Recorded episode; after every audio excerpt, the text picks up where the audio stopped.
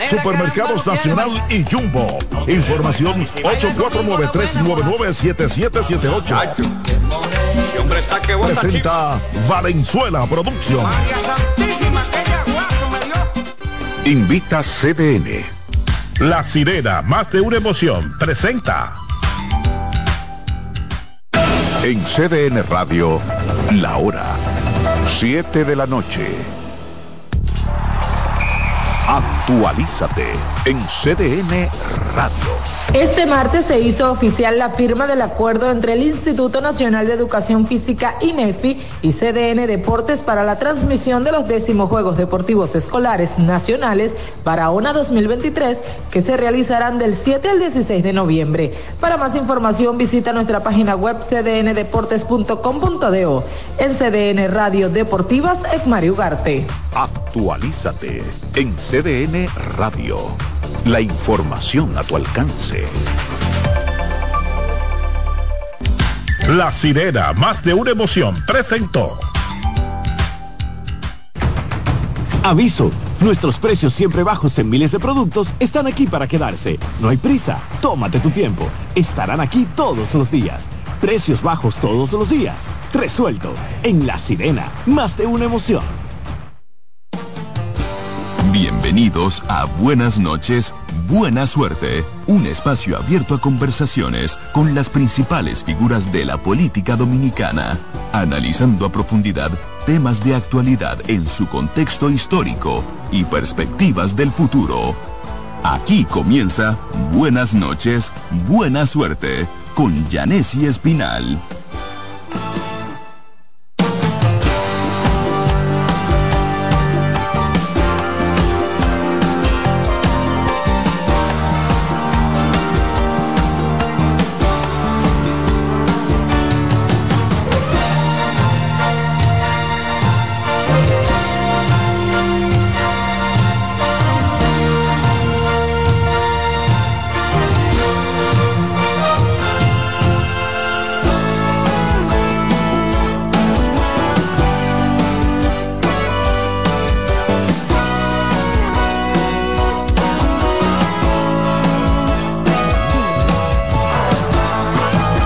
Buenas noches y buena suerte en este martes 17, ¿verdad chicos? Wow, octubre, qué rápido va. Gracias por la sintonía de siempre, con muchísima energía, porque yo les digo y les, les repito que agotador, agotadora la jornada desde que uno se levanta hasta esta hora.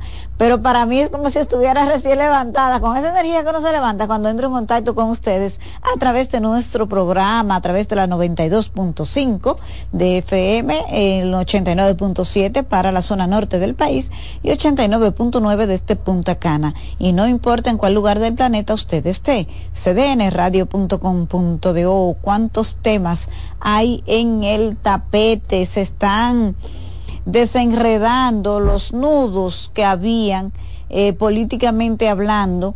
Ustedes saben que hasta ayer la alianza opositora parecía un naufragio, pero dicen por ahí que nunca es más oscura la noche que cuando va a amanecer pero había muchas situaciones y evidentemente que el Partido de la Liberación Dominicana ha tenido que reaccionar y aceptar este acuerdo opositor que se extendería a unas 24 senadurías eh, que incluyen el Distrito Nacional Santiago, más no la provincia Santo Domingo todavía. ¿Eh? Todavía. Pero en en el distrito se sabe que será Omar Fernández, el candidato a senador, y en Santiago, Demóstenes Martínez, el candidato a la alcaldía en ese acuerdo. Entonces, en el Distrito Nacional, ustedes saben que ya es Domingo Contreras, y en Santiago, Víctor Fadul. No hay acuerdo tampoco todavía para el municipio más importante en término electoral, que es el municipio de Santo Domingo Este, pero tampoco descarten que puedan llegar allí a un entendimiento, porque la senaduría de la provincia de Santo Domingo tampoco ha entrado aún en negociación. Así que vamos a ver cómo todo este proceso va a continuar y hoy hay una convocatoria oficial del presidente del PRD que ha sido como el mediador en estos acuerdos, el gran eh, triunfador en términos políticos de este acuerdo que ha logrado eh, relanzar su figura es eh, Miguel Vargas. Hoy están ya reunidos, creo, los comisionados del, del, PLD y de la Fuerza del Pueblo. Ustedes saben que por el PLD el principal negociador, eh, los principales negociadores son Rubén Bichara y eh, Danilo Díaz. Y la Comisión de Alianzas de la Fuerza del Pueblo la encabeza eh, Roberto Rosario. Así que vamos a ver cómo esto sigue evolucionando, pero si se logran estos acuerdos, la verdad es que vamos a sostener lo que hemos dicho antes. Aquí estará la batalla de la madre de todas las batallas electorales. El presidente Luis Abinader, me decía Román, eh, eh, ya tú entraste al canal de WhatsApp del presidente Abinader.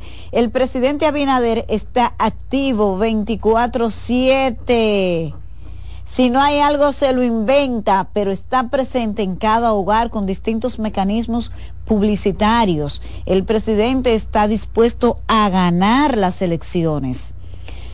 Cuando alguien quiere ganar y tiene que hacer y hace lo que tiene que hacer, se nota. Luis Abinader quiere reelegirse y está trabajando para reelegirse.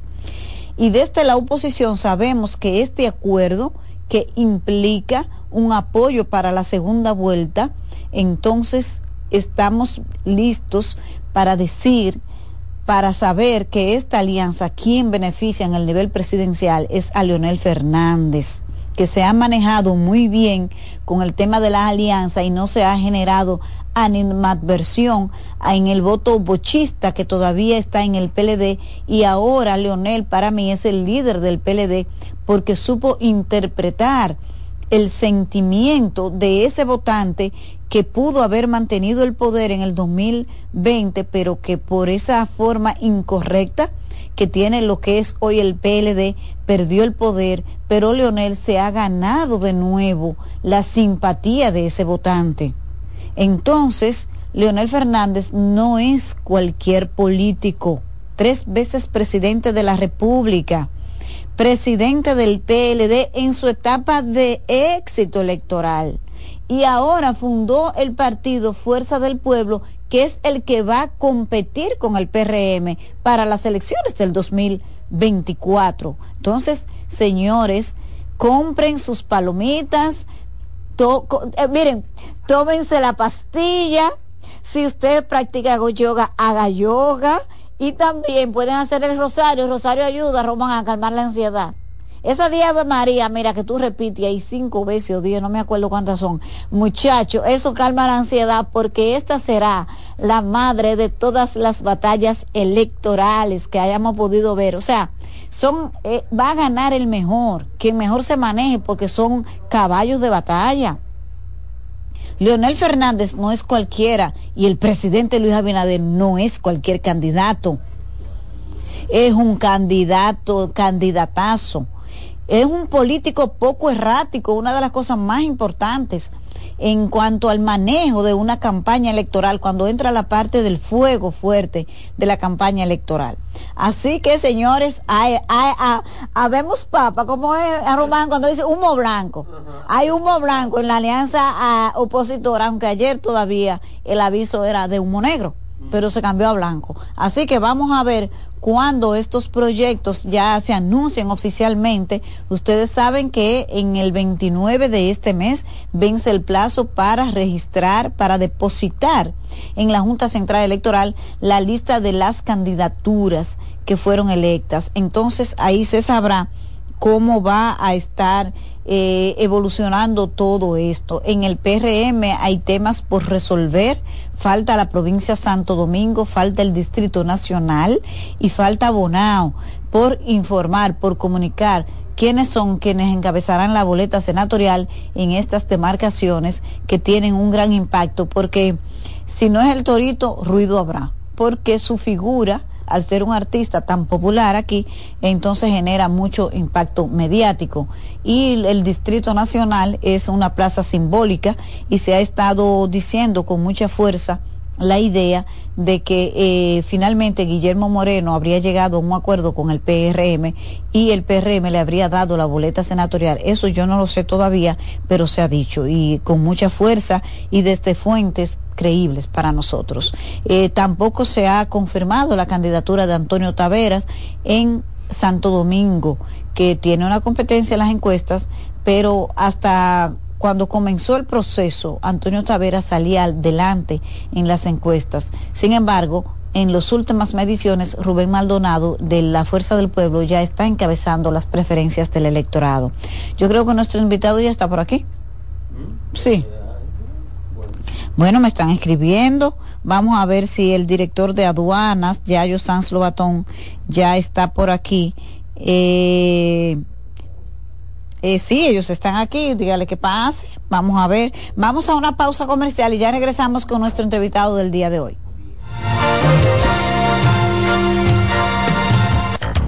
Usted está en sintonía con buenas noches, buena suerte. Estás en sintonía con CDN Radio. 92.5 FM para el Gran Santo Domingo, zona sur y este y 89.9 FM para Punta Cana. Para Santiago y toda la zona norte en la 89.7 FM. CDN Radio. La información a tu alcance. En el Ministerio de la Vivienda y Edificaciones hacemos mucho más que viviendas. Mejoramos la calidad de vida de muchas familias. Con Dominicana se reconstruye hemos ayudado a que miles de familias en todo el territorio nacional tengan una vivienda más digna, reconstruyendo más de 40.000 viviendas y seguimos trabajando sin descanso para que cada vez sean más las familias beneficiadas, porque en el Ministerio de Vivienda y Edificaciones estamos construyendo un mejor futuro. Juanchi, dime a ver. Oh, tranquilo, aquí en lo mío, organizando la bodega. Mira todo lo que me llegó. Epa, pero bien ahí. ¿Y tú qué? Cuéntame de ti. Aquí contenta. Acabo de ir con mi cédula a empadronarme.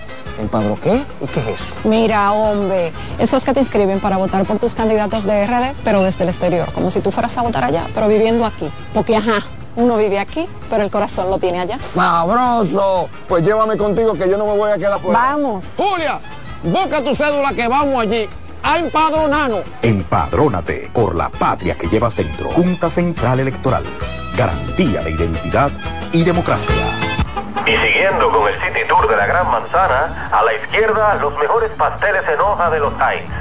A nuestra derecha venden un sancochito calientico como la isla Very Good.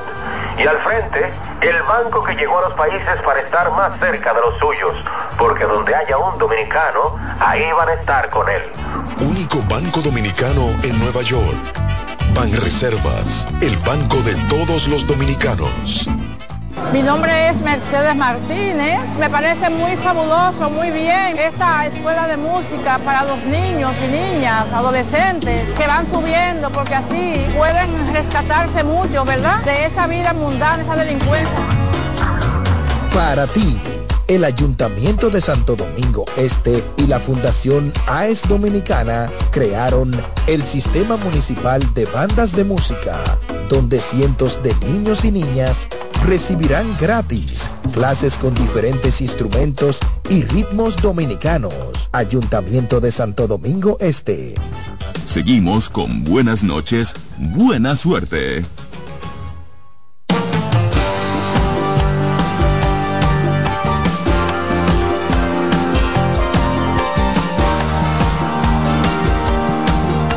7, 13 minutos. Estamos de regreso. Buenas noches, buena suerte por CDN 92.5, la 89.7 para la zona norte del país y 89.9 desde Punta Cana.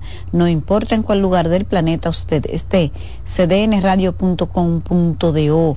En el tapón que se hace a esta hora, en la Kennedy con eh, de Filló, está nuestro invitado Así que vamos a esperarlo unos minutitos y mientras tanto quiero comentarles a ustedes que hace eh, varios días como que no enfocamos de lleno el tema Haití con relación al cierre de la frontera y el efecto económico negativo que esto ha tenido. Bueno, pues ha ido evolucionando, se va eh, retomando eh, con lentitud, con dificultades, con resistencia del lado haitiano, el comercio en la frontera. Eh, pero todavía hay manifestaciones de preocupación. Hoy me llamó la atención un comerciante de Dajabón que se encadenó, creo que fue frente a la gobernación. Me parece que son signos que deben de tomarse en cuenta porque había mucha impotencia en el rostro de este hombre. Me llamó poderosamente la atención este video que se ha difundido a través de distintos medios de comunicación. También hoy una comisión de la OEA que es el organismo a que ha acudido Haití y el gobierno dominicano para dirimir este conflicto desde el punto de vista diplomático. Entonces los técnicos que designó el secretario general eh, Luis Almagro estuvieron hoy en la frontera inspeccionando el área de donde se construye el canal. Yo no tengo mucha esperanza en lo que diga la OEA que va a ser favorable a la República Dominicana. Primero porque nosotros rompimos eh, el, el curso normal que deben tomar los conflictos entre, entre países, que primero se acude al diálogo y luego, bueno, cuando el diálogo no funciona, pues se va al tema de, eh, de la fuerza, en cualquier sentido, las medidas de presión. Pero históricamente la OEA ha sido perjudicial eh, la forma en que interpreta los temas que nos generan conflicto, con Haití ha sido muy parcial para en beneficio de Haití.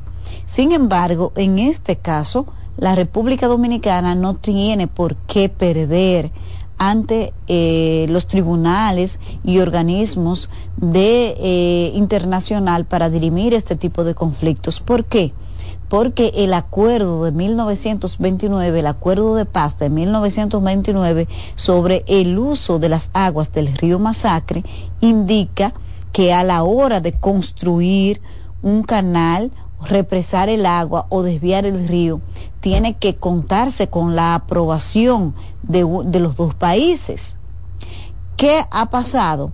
Que aquí no se ha aprobado, aunque hay una ambigüedad con el tema de un documento que circuló la Cancillería cuando esto se discutió con Haití en el 2021 y que además hay una, un informe del Instituto Nacional de Recursos Hidráulicos diciendo que la construcción de ese canal no representaba un desvío de las aguas del masacre, entonces nos deja como sin argumentos. Ese es un punto débil para nosotros en el tema internacional para dirimir y para ganar. Sin embargo, ese acuerdo de la Cancillería que no fue firmado de que de Estado a Estado y con el protocolo y, la fuerza que sí tiene el acuerdo de, paz del 1929, me parece que no podría anular lo que dice ese acuerdo, este un documento de la Cancillería Dominicana.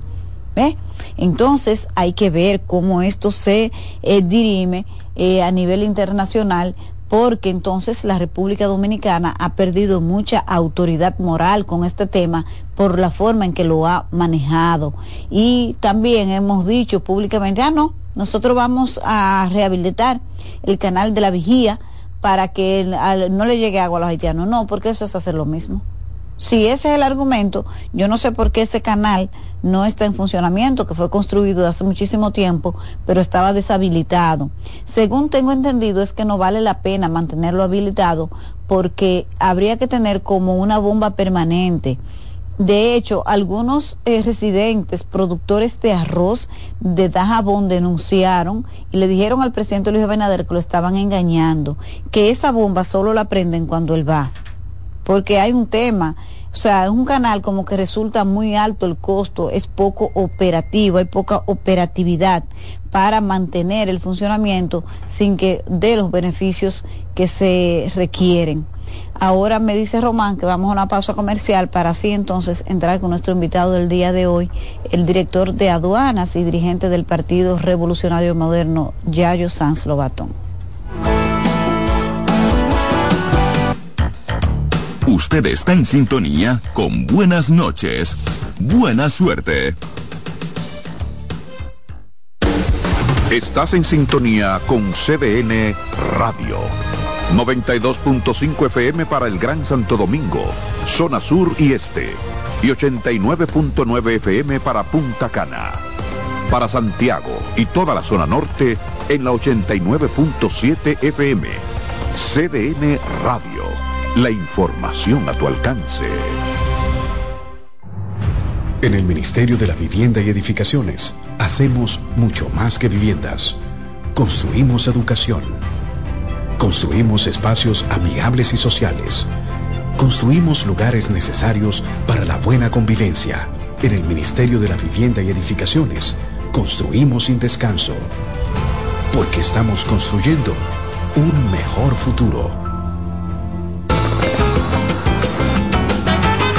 Juanchi, dime a ver. Oh, tranquilo, aquí en lo mío, organizando la bodega. Mira todo lo que me llegó. Epa, pero bien ahí. ¿Y tú qué? Cuéntame de ti. Aquí contenta. Acabo de ir con mi cédula a empadronarme. ¿Empadro qué? ¿Y qué es eso? Mira, hombre, eso es que te inscriben para votar por tus candidatos de RD, pero desde el exterior, como si tú fueras a votar allá, pero viviendo aquí. Porque, ajá, uno vive aquí, pero el corazón lo tiene allá. ¡Sabroso! Pues llévame contigo que yo no me voy a quedar fuera. Vamos. Julia, busca tu cédula que vamos allí a empadronarnos. Empadrónate por la patria que llevas dentro. Junta Central Electoral. Garantía de identidad y democracia. Seguimos con buenas noches, buena suerte.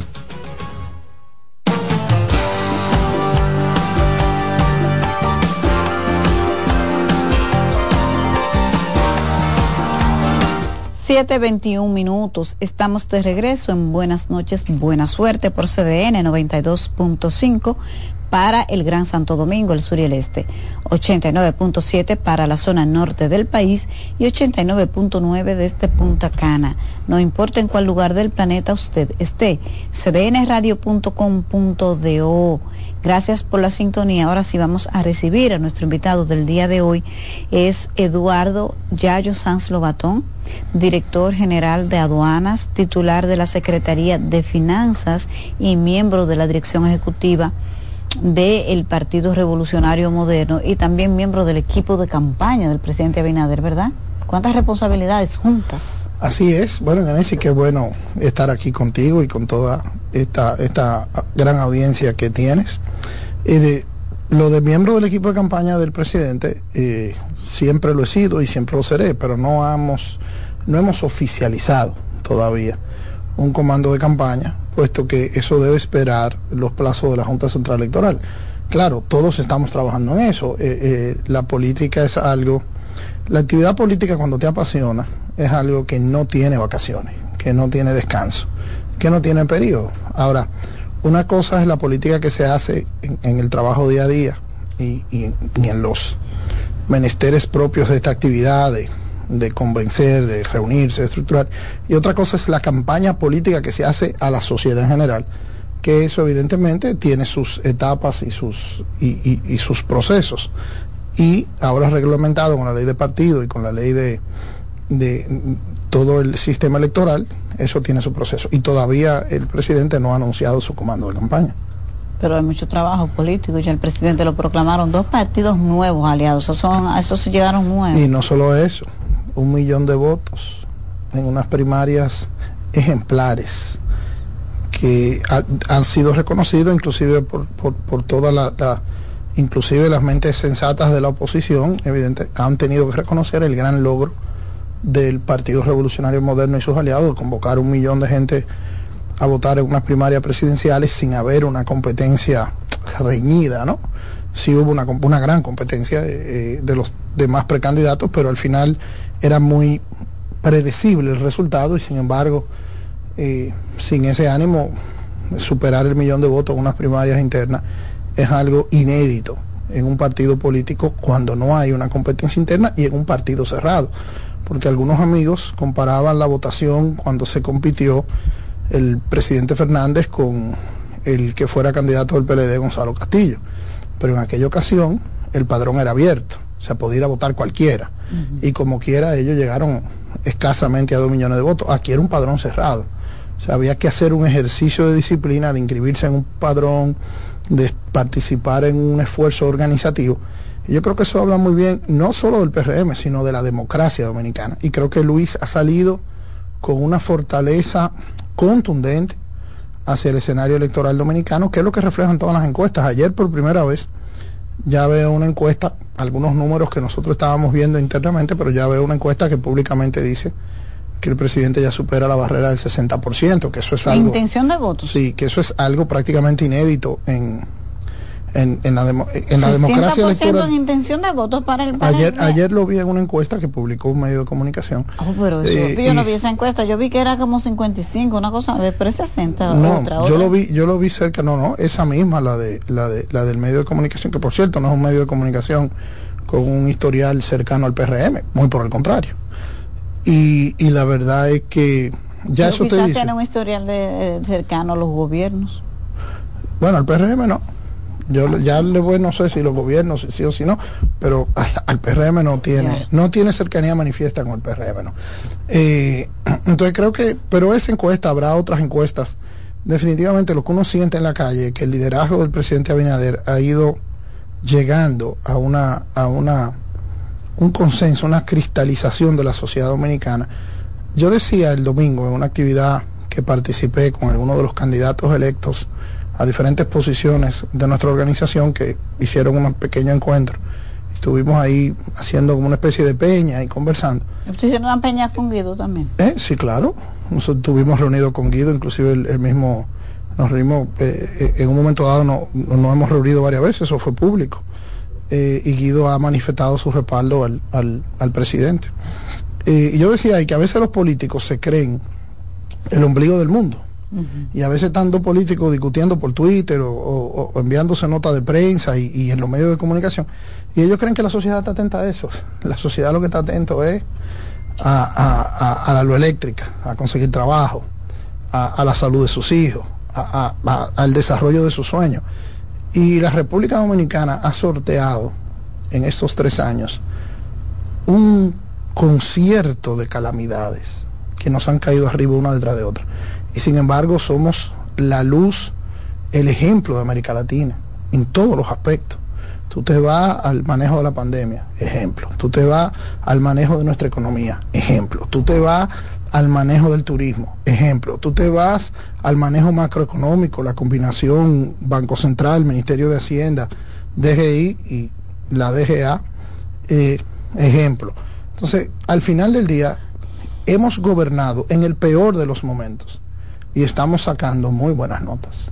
En el peor momento, dicen los, los fuercistas, los seguidores de Leonel Fernández, que no, que le tocó un momento más difícil a ellos en el 2004 con el dólar, la que sé yo cuánto, la inflación a no sé, o sea, y entonces que no, que a pesar de eso hicieron metro, hicieron de todo, que, que no tenían excusa. Dicen ellos que ustedes lo que tienen es excusa. Mira, eh, tú sabes, Yanesi, que a mí me unen lazos de respeto y de consideración con el presidente Fernández y con muchos dirigentes de la Fuerza del Pueblo. Yo creo que la democracia dominicana tiene que alimentarse y que los partidos políticos de oposición tienen que fortalecerse.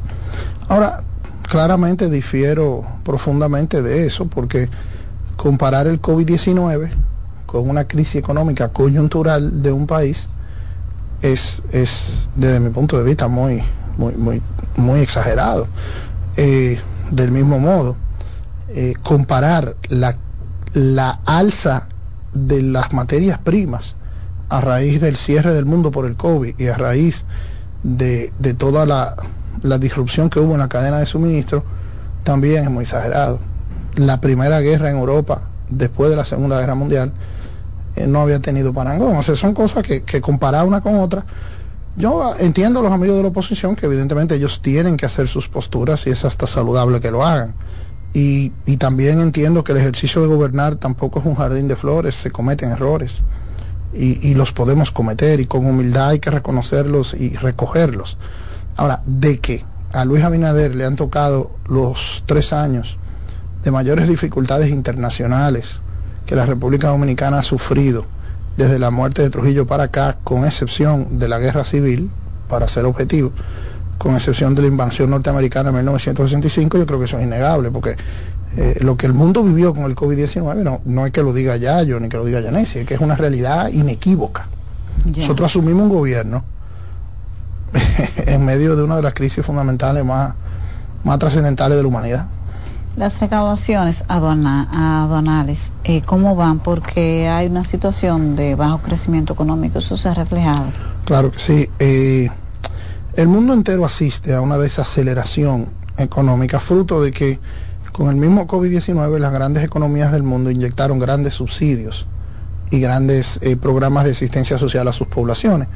Y nosotros desde los Estados Unidos, con los ciudadanos que tenemos allá, los, los hermanos y hermanas de la de los dominicanos residentes en el exterior, pues mandaron un gran flujo de remesas. Del mismo modo, todas las economías del mundo generaron eh, lo que se llama estímulos presupuestarios y estímulos monetarios para que hubiera un, un, incremento de la actividad económica y eso se reflejó en el año 21 y 22 que lo manejamos magistralmente. En el año 23 el mundo entero eh, se, asistimos a lo que es una deflación y esa deflación no escapa a la República Dominicana. Gracias a Dios, tanto en la Dirección General de Aduanas como en la Dirección General de Impuestos Internos, pudimos producir un superávit en el año 21 y 22. Eh, en el caso de la Dirección General de Aduanas, el 21 superó el 30% de lo que se nos había presupuestado como recaudación y en el año 2022 eh, superó un 20% de lo que se nos había eh, presupuestado, que con eso pudimos subsidiar el alza del combustible, que con eso pudimos eh, no tener que meternos en una reforma fiscal que hubiera sido tan gravosa para la sociedad dominicana. Y en el año 2023 hemos podido decirle al mundo que íbamos a recaudar, aún con la deflación, cifras importantes y con eso no nos subieron los intereses de la deuda, con eso no nos subieron eh, la calificación de riesgo.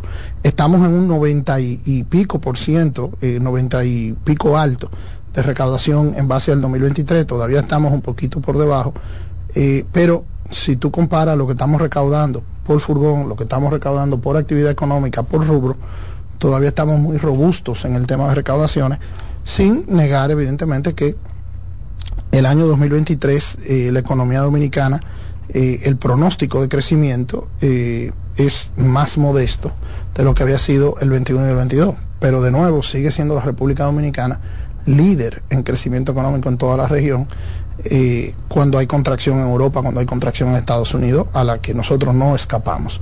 Pero la verdad es que da el Fondo Monetario Internacional, el Banco Mundial, las calificadoras de riesgos han eh, evaluado el récord recaudador de la Dirección General de Aduanas hasta ahora como sobresaliente y nosotros nos sentimos muy satisfechos con lo que vamos logrando. ¿Y el cierre de la frontera cómo afectó? Y Mira, ya hace más de un mes de eso, porque aunque ha hecho un intento en la República Dominicana por restablecer el comercio, entonces en Haití ahora hay una resistencia. Mira, eh, definitivamente el, todavía es muy temprano para medir el costo exacto en términos fiscales y económicos del cierre de la frontera. La Dirección General de Aduanas no es la institución que más sufre en ese sentido, más lo hace la Dirección General de Impuestos Internos, porque lo que sucede entre la, en, la, en la frontera dominico-haitiana es que exportamos hacia Haití. Y como todos sabemos, las exportaciones, el impuesto no lo paga, eh, no se paga en el país emisor, se paga en el país receptor. Entonces, eh, esas exportaciones hacia Haití eh, los va, lo va a sufrir la economía haitiana en lo inmediato porque no va a recibir lo que eso pagaría de impuestos. Y lo va a recibir la economía dominicana un poco más postergado porque el, el, productor que no vendió ese producto dejará de pagar los impuestos en la DGI. O sea, todavía eso no se siente a nivel de fiscal. Claro, sí es cierto que el que no está vendiendo su producto, el que no está haciendo su comercio, bueno, pues eso le, hace una disrupción importante. Y además, los mercados binacionales, eh, como yo sé que tú has estado por allá, y si tú sabes, que ahí se mueve una, una, economía menuda, una economía informal, una economía instantánea. Son pequeños comerciantes con pequeños comerciantes haitianos y la verdad es que eso es difícil cuantificarlo. El Banco Central cuantifica ese comercio en alrededor de 1.500 millones de dólares al año. Si tú clasificas eso, lo divides entre 12, te da ciento y pico de millones de dólares al mes. Si tenemos un mes cerrado, tú puedes inducir que ese sería el costo que tendría hasta este momento. Ahora, claro, eh, todavía es muy temprano para eso. Ahora tenemos la mediación de, organismos internacionales y demás y yo aspiro a que al final del día tanto el pueblo haitiano como el pueblo dominicano eh, eh, llegarán a un arribo normal, porque el comercio fronterizo es una realidad humana en todas las fronteras del mundo. O sea, al final el comercio sobrepasa cualquier diferencia política, cualquier diferencia eh, que pueda existir entre países. O sea que yo creo que eso será algo que iremos poco a poco subsanando.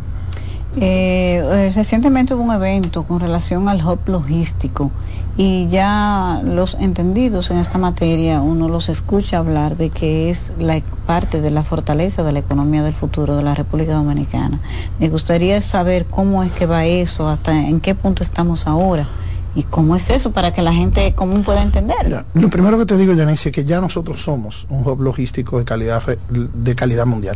¿Qué es ser un hub logístico? Ser un hub logístico es ser una estación de comercio, de intermediario de comercio, ser un istmo comercial. Por ejemplo, todo el mundo sabe que el canal de Panamá surtió grandes efectos para la economía de Panamá.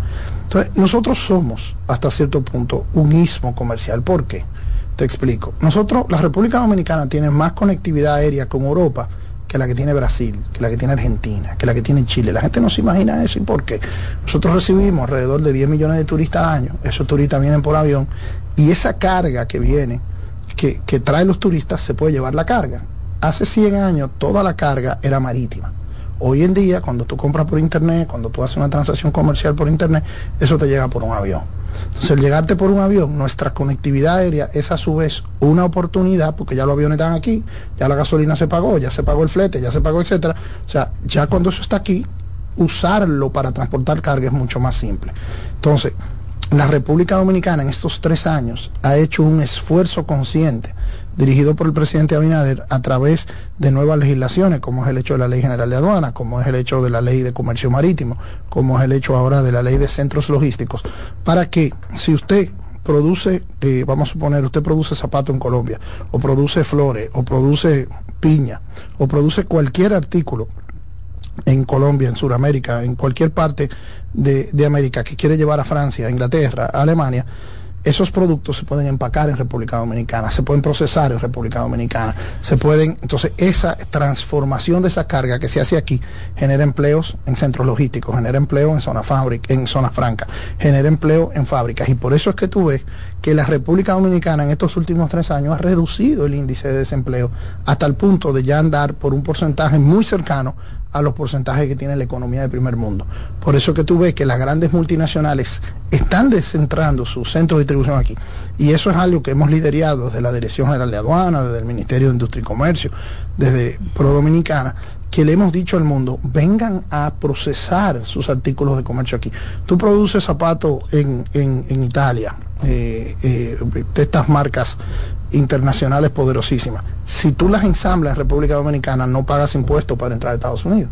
O sea, un zapato Louis Vuitton, por ejemplo, si tú le pones aquí levilla o le pinta el taco aquí, no paga impuestos para entrar a República Dominicana. Entonces, si tú lo estás produciendo en Francia, ese zapato... Tú por el acuerdo de libre comercio. Claro, tú lo quieres ensamblar en República Dominicana para que entre con más competitividad de Estados Unidos. Entonces, desde la Dirección General de Aduana, nosotros hemos hecho una serie de cosas para potencializar eso. Por ejemplo, ¿Qué ustedes están haciendo con relación a eso ahora que no se hacía antes? ¿Algo, Lo primero es que estamos calificando nuestros muelles de una manera con la seguridad, acorde con los estándares internacionales. Cuando nosotros llegamos a aduana, Yanesi, solo el 40% de la carga era vista por rayos X. Hoy más del 94% de la carga se ve por rayos X. Entonces, cuando eso llegue a Estados Unidos, que ya tiene el sello de que pasó por un rayo X estandarizado con las aduanas de los Estados Unidos, ellos dicen, bueno, pero esta situación entonces ya, bueno, vamos a procesar esta carga y te dan certificaciones de operador económico autorizado que permite que tu carga no sea revisada de manera intrusiva cuando llega allá. Entonces, los hallazgos que hemos hecho en, en, estupefacientes y en drogas, que antes promediaban 3 toneladas, hoy promedian 30 toneladas. Entonces, ellos ven que estamos haciendo un esfuerzo por combatirle sus preocupaciones, entonces te procesan la carga más rápida.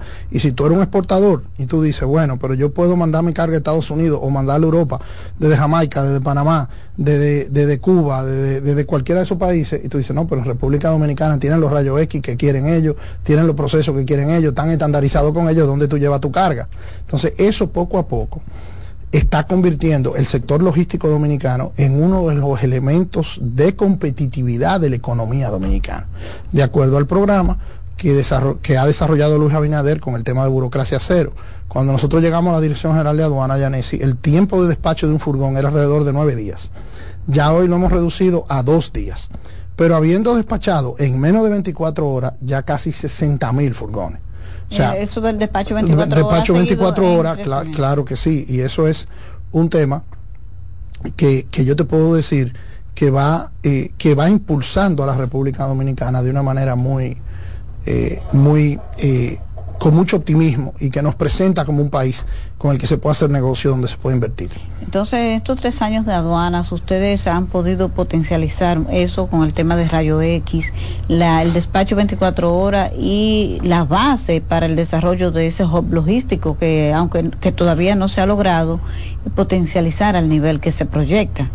¿Para cuándo ustedes tendrían proyectado que eso sea ya como esté, vamos a decir, al 90, 100%? Siempre hay posibilidad de mejoras. Yo, creo que sí. Eh, al final, el esfuerzo eh, de cualquier eh, ámbito que tú mires, el comercio exterior, siempre tendrá oportunidad de mejora porque la competencia comercial nunca cesa. ahora, ya hoy nosotros estamos calificados como un hub logístico.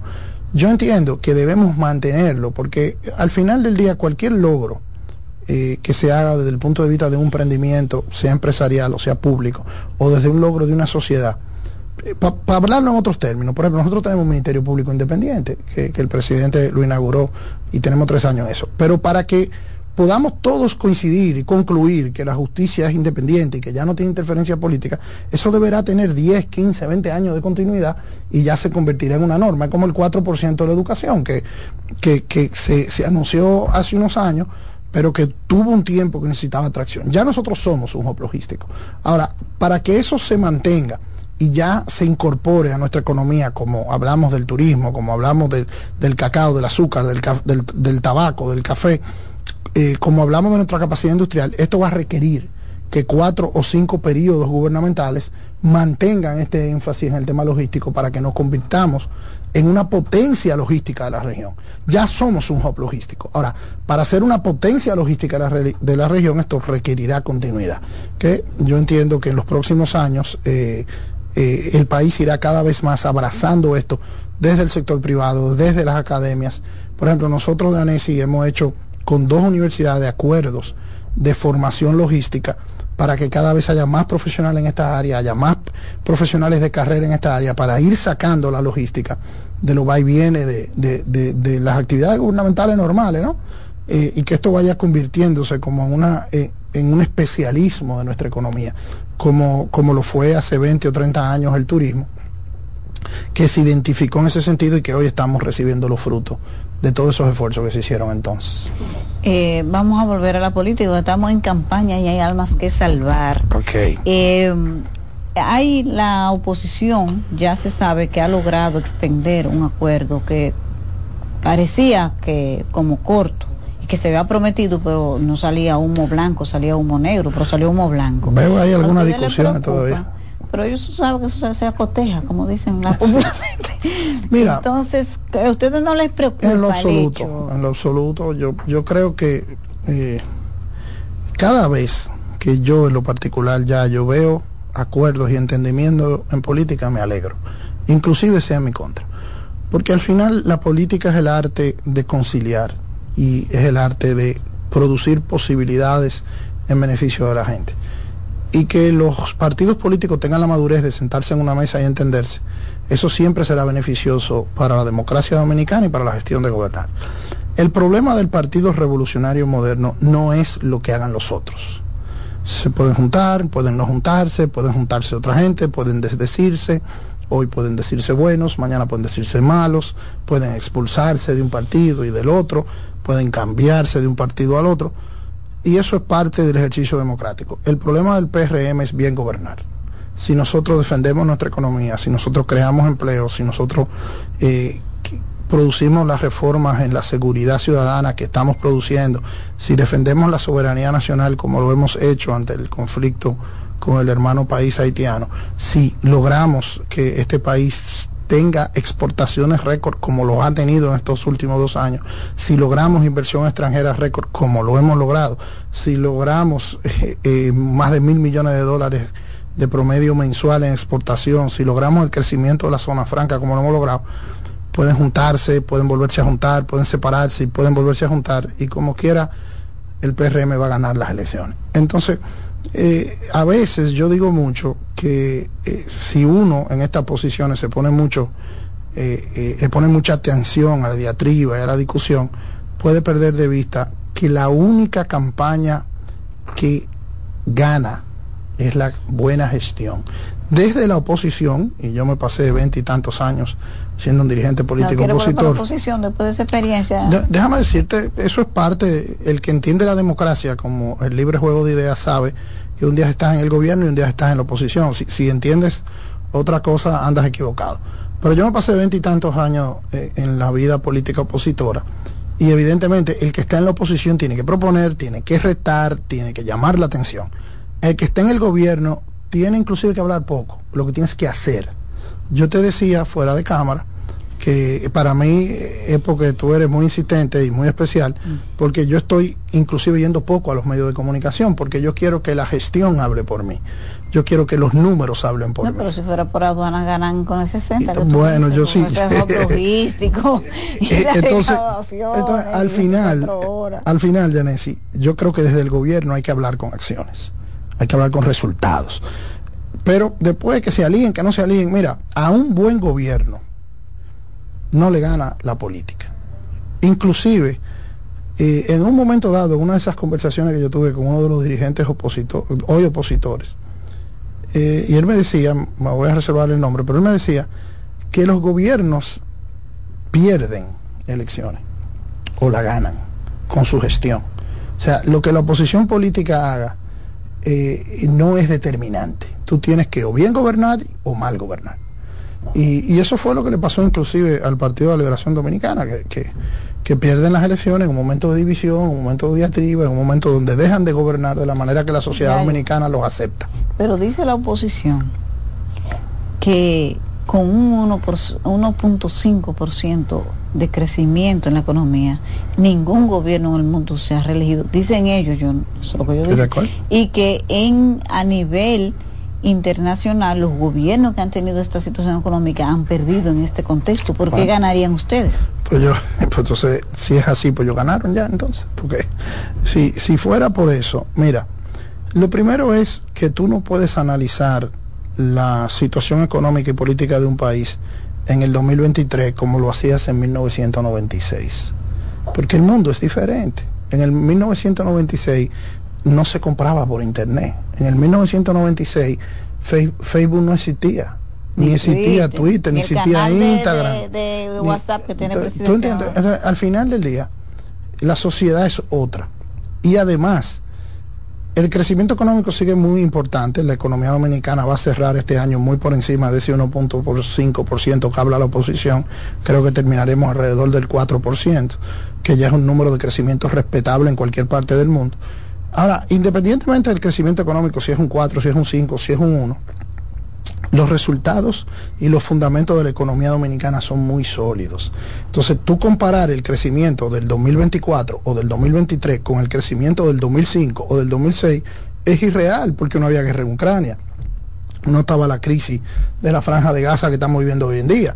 No teníamos la frontera cerrada porque no querían pero, pero robar un río. comparó Entonces, los precios de ahora con el 2011. Eso es, eso ¿Cómo, cómo? El presidente Luis Abinader comparó los precios del 2021, el 2022 con los del 2011. Eso sí no, es viable. No, porque mira lo que pasa. No fue el presidente que hizo eso, sino que eh, unos amigos tuyos y míos eh, de oh. un partido de oposición se pusieron a comparar precios y lo que hizo el presidente de la República fue decir, no, si vamos a comparar los precios, okay. tenemos que compararlos en términos absolutos de acuerdo al momento, porque es como que yo te diga ahora que eh, mi papá ganaba cuando trabajó por primera vez, por allá, por los años 60, eh, 10, 15 pesos mensuales, y que yo gano mucho más que él en ese momento, ¿no? Porque en eso, ¿cuánto valían esos 15 pesos y cuánto valen lo que yo gano hoy? O sea, en términos económicos, comparar un año con el otro es absurdo. Ahora, si el otro lo hace, tú tienes que tener cuidado de que no te vaya a confundir el electorado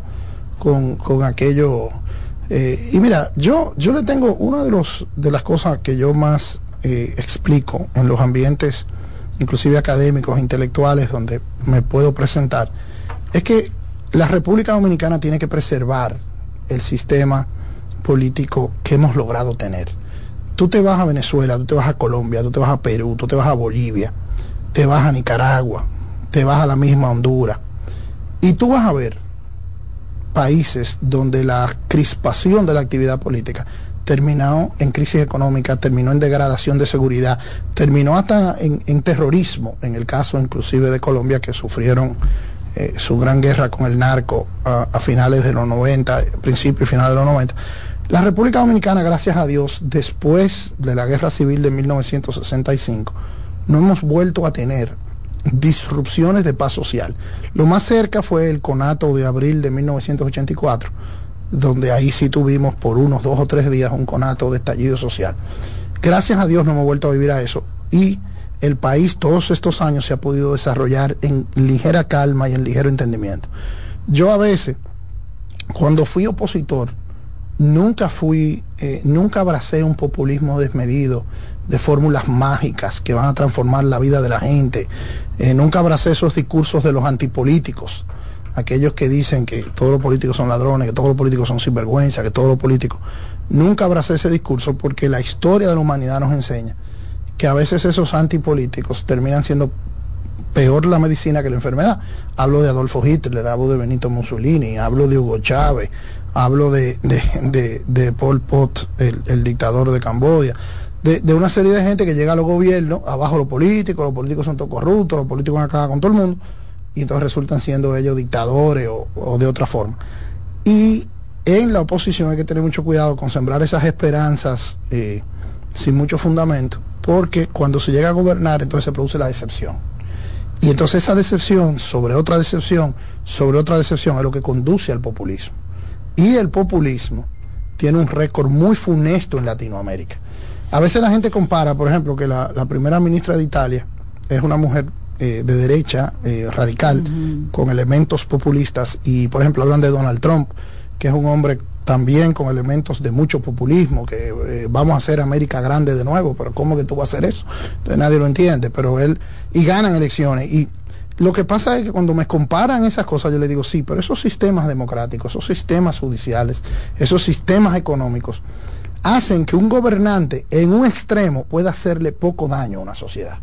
Se lo hace el daño, pero le hace menos daño. La fortaleza institucional es Ahora, en nuestros países, el consenso mínimo entre la clase política, el entendimiento entre la clase política, la clase sindical, la clase empresarial, es mucho más importante. Y por eso que tú ves cómo en escasos, en escasas horas, en días, una economía tan poderosa como la de Colombia, tú la ves a la deriva por, por una crispación exagerada entre el presidente y la oposición. Yo creo que aquí, que gracias a Dios todavía tenemos un liderazgo maduro, dentro de todas las diferencias que se puedan tener, yo coincido en que todavía tenemos un liderazgo político maduro. Eso hay que preservarlo. Y por eso yo, siempre que puedo hablar con los opositores, con los cuales eh, yo siempre le digo a ellos, mi única diferencia con ustedes es que yo no quiero que ustedes ganen elecciones. Pero después, de, pero después de ahí yo trato de tratarlos bien. un tema que a mí me gustaría abordarlo. Eh, según te escucho, tú das por hecho la, la reelección del presidente Luis Abinader. Por supuesto. Entonces, a partir de que ese hecho sea consumado y ocurra, el presidente Luis Abinader será el segundo político en la República Dominicana que quedará jubilado por la Constitución de la República porque el modelo de reelección presidencial que hay vigente y que le ha tocado al presidente Abinader no le permite volver a presentarse como candidato presidencial. ¿Cómo está el relevo del PRM ante ese hecho que está ahí al doblar de la esquina? Decía Napoleón Bonaparte, que por cierto hicieron una película nueva ahora de Napoleón. Ah, Estoy loco porque sale en el cine para ir a ver. Que soy... ¿Tú eres seguidor? Sí, porque tú sabes que yo estudié en Francia. Y entonces la figura de Napoleón está media romántica. Pero decía Napoleón que eh, víctima despacio, voy deprisa. En el PRM, el relevo del PRM es Luis Abinader. Las elecciones son en ocho meses. Todavía, aunque yo creo que vamos a ganar, sería muy presuntuoso o, quizás hasta arrogante de parte de nosotros decir que vamos a ganar seguro. Eh, en, en, la política las cosas no son hasta que no son. y nuestro país tiene grandes eh, retos que enfrentar. Y, hay que trabajar durísimo y la victoria tiene que sorprendernos trabajando y hasta el último momento hay que trabajar con humildad, respetando a, la sociedad dominicana, no salirle con, con, historias de que estamos ganados ni nada de eso. Y yo sé que Luis entiende eso más que nadie. También no creo que, que, la jubilación política sea el término que le aplique a Luis. Luis es un hombre de 50 y piquito temprano de años. No, lo que pasa es que es joven, pero la constitución está pero, ahí. Pero lo que pasa es que la gente está equivocada. Mira, eh, Leonel Fernández tiene desde el 2012 que no es presidente y no está jubilado. Anda por ahí no, pero puede haciendo... Ser candidato presidencial. Pero anda por ahí haciendo muchísimas cosas. El mismo Danilo Medina no puede ser candidato y anda por ahí también haciendo muchísimas cosas. Eh, la gente cree que la actividad política se circunscribe a un cargo. Y no es así. O sea, tú puedes, tú puedes ser presidente de la República y después no ser presidente de la República y como quiere estar activo políticamente. Y como yo, que tengo tantos años colaborando con Luis, sé que Luis de algún modo va a interactuar, va a participar, va a recomendar. Y todavía a eso le falta muchísimo tiempo. Hay que ganar el 24, después que ganemos el 24 hay que enfrentar la labor de gobernar y entonces ahí veremos. Y la verdad sea dicha, el Partido Revolucionario Moderno se ha encargado de promover un liderazgo en las mujeres, en la juventud, en todos los francos de la sociedad. Tú, tú piensas ahora mismo, tú sales hacia una encuesta y se mencionan los 10 políticos jóvenes de más trascendencia que tiene el país y tú puedes estar seguro que 7, que 8, que 6 son del Partido Revolucionario Moderno. O sea que nosotros tenemos una cantera de liderazgo que se ha entrenado, que ha trabajado y que está acompañando a Luis de una manera monolítica. Pero en este momento el relevo del Partido Revolucionario Moderno es Luis Abinader. Y yo más allá de eso, no me voy a aventurar a hablar porque creo que en política, quien quiere vivir el jueves antes de vivir el martes y el miércoles, termina teniendo problemas. Hay que vivir el martes, hay que vivir el martes, hay que vivir el miércoles y después hay que vivir el jueves. Pero hay alguna gente que quiere el lunes, está hablando del sábado. Y así es complicado eso. Muchísimas gracias a Yayo, porque ya los chicos se parecen a mí. Ah, sí, parecen, a mí eh, esos tigres ahí. cuidado si es que tienen hambre, quieren irse a cenar ya. gracias por esta entrevista tan rica en información política y económica y de mucha orientación para todos nuestros oyentes. Muchísimas gracias por tanto trabajo. Cuando usted quiera, usted sabe que yo soy suyo. Gracias, nosotros nos encontramos de nuevo mañana. Buenas noches, buena suerte.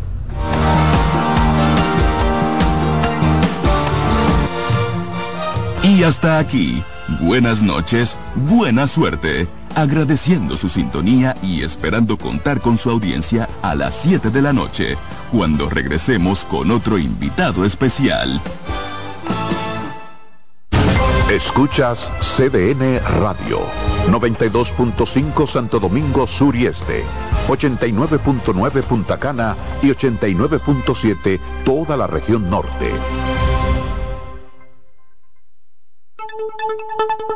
En CDN Radio, un breve informativo. El presidente Luis Abinader creó un canal de WhatsApp con el objetivo de tener una comunicación directa y transparente con la ciudadanía. Con una publicación vía su cuenta de ex, antiguo Twitter, el jefe de Estado motivó a la población a unirse a él por esa vía. En otro orden, la magistrada Argelia García, juez presidente de la Tercera Cámara Penal del Juzgado del Distrito Judicial de La Vega, declaró inadmisible la acción de habeas corpus interpuesta por Tecachi. Amplíe estas y otras informaciones en nuestra página web www.cdn.com.do. CDN Radio. Información a tu alcance.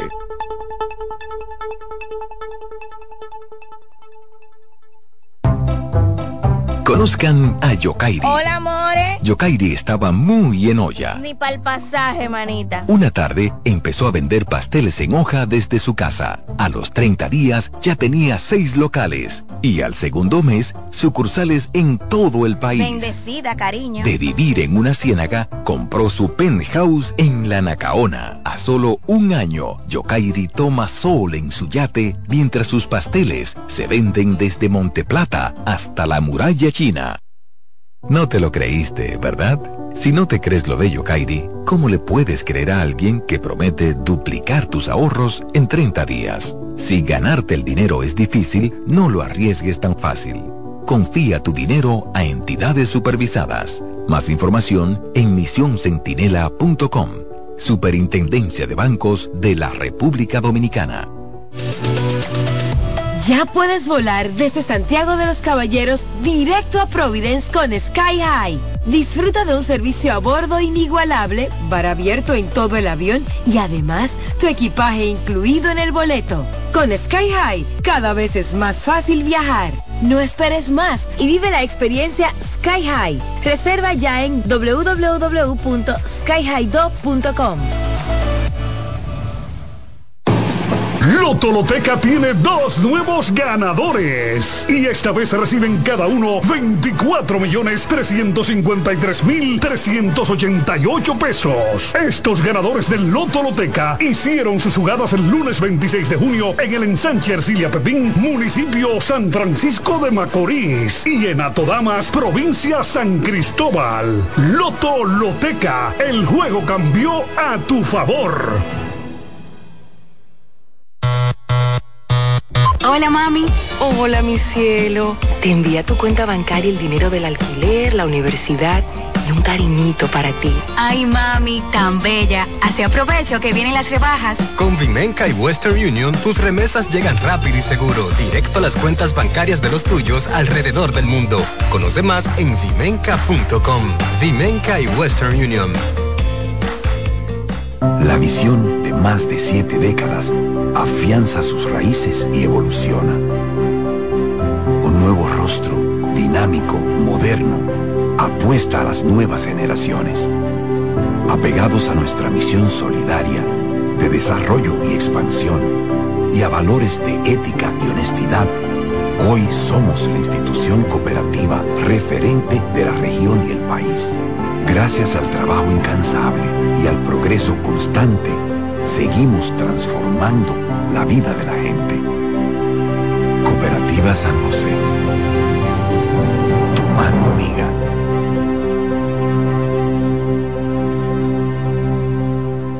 En CDN Radio, la hora 8 de la noche.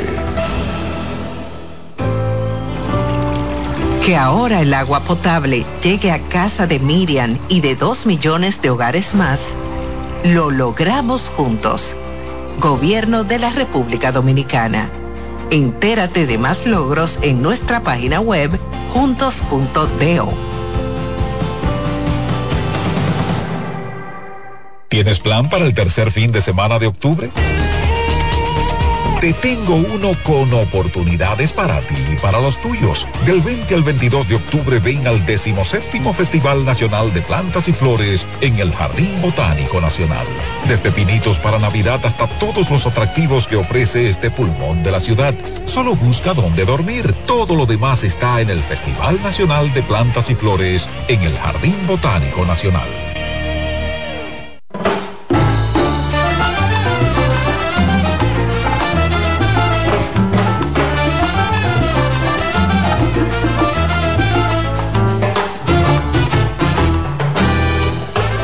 ¿Qué tal? ¿Cómo están? Dentro de unos días, el 12 de octubre, en España se celebra la fiesta de la Hispanidad, que se ha convertido desde hace unos años en su fiesta nacional, fecha que coincide con el aniversario de la llegada de Colón a América.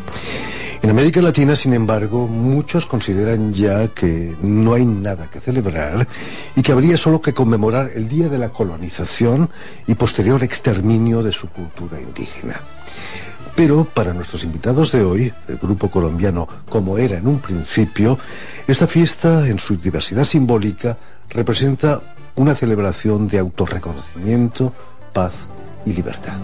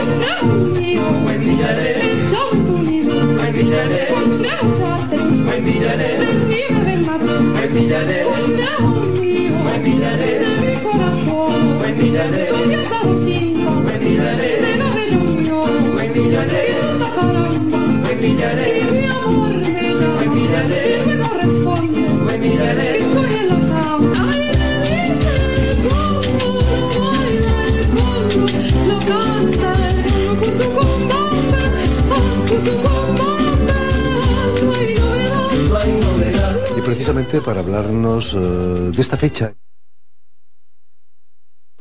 Hola, sí, hola, sigan En disfrutando un de... principio, Ana María Fonseca Núñez, Juan Camilo Araoz, Juan Miguel Sosa y Sebastián Villanueva han sido tan amables de, de venir hasta nuestros estudios. Bienvenidos a Radio Francia Internacional.